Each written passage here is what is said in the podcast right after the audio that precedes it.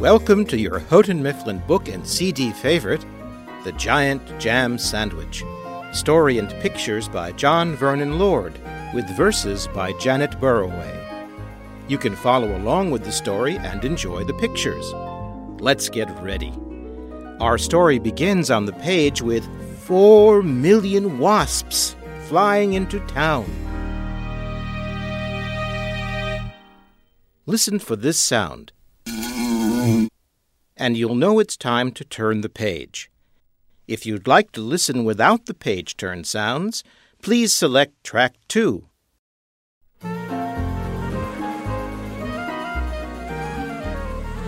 One hot summer in Itching Down, four million wasps flew into town.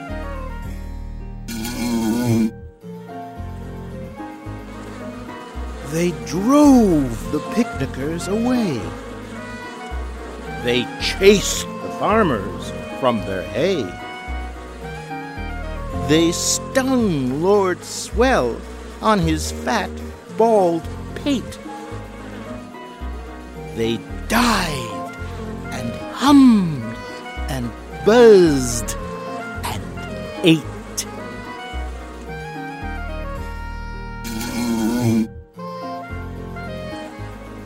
And the noisy, nasty nuisance grew till the villagers cried, What can we do? So they called a meeting in the village hall, and Mayor Muddlenut asked them all, What can we do? And they said, Good question. But nobody had a good suggestion.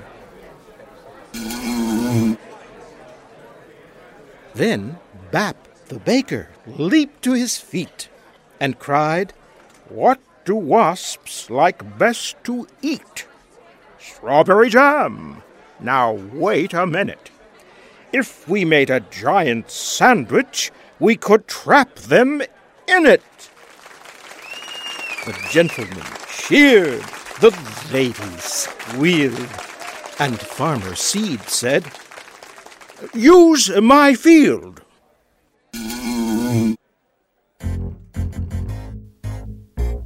Bap gave instructions for the making of the dough. Mix flour from above and yeast from below, salt from the seaside, water from the spout. Now thump it, bump it, it about. While they were working and working hard, some more made a tablecloth out in the yard.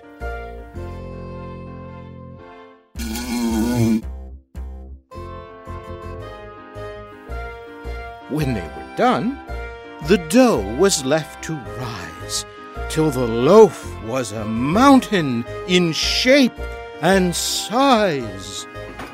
They hitched it up with a bit of fuss to tractors, cars, and the village bus, and took it to the oven they had made on the hill. Fifty cookers in an old brick mill.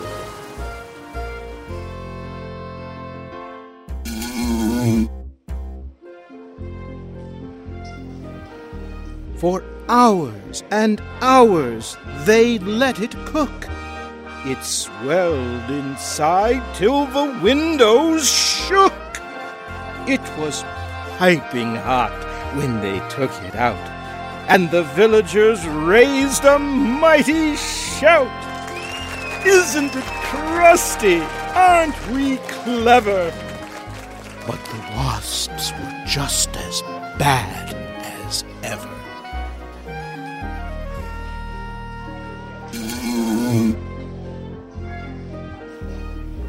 The loaf was left to cool, and then the people watched while six strong men took a great big saw and sliced right through. Everybody clapped, and they cut slice two.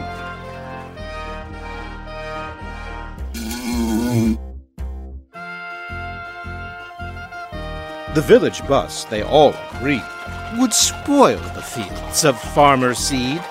So eight fine horses pulled the bread to where the picnic cloth was spread.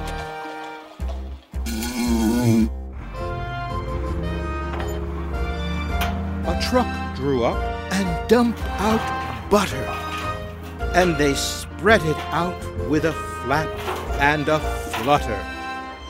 Spoons and spades slap and slam, and they did the same with the strawberry jam.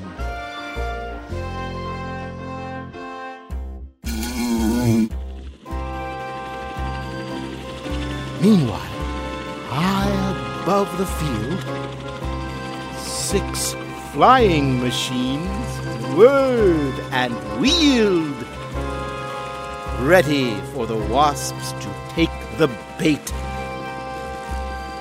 And then there was nothing to do but wait.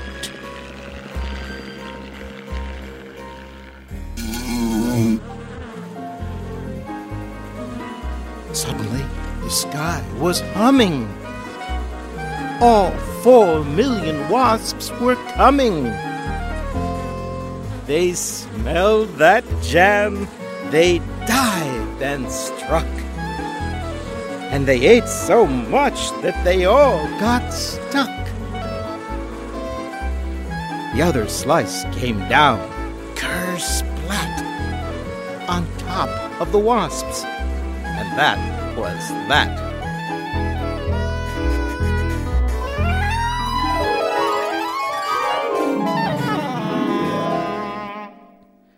There were only three that got away, and where they are now I cannot say.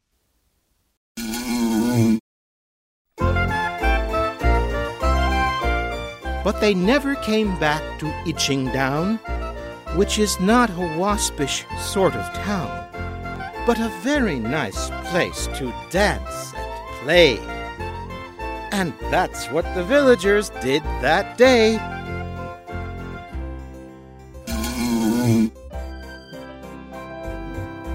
What became of the sandwich?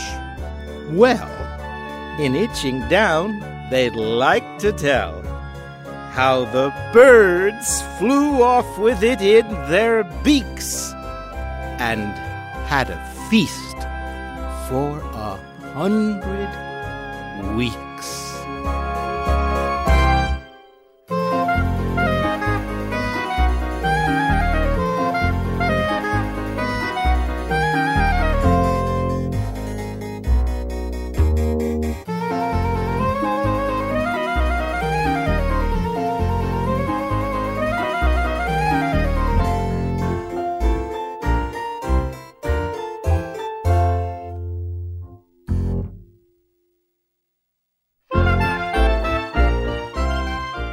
You've been listening to The Giant Jam Sandwich, story and pictures by John Vernon Lord, with verses by Janet Burroway. Copyright 2007 by Houghton Mifflin Company. All rights reserved.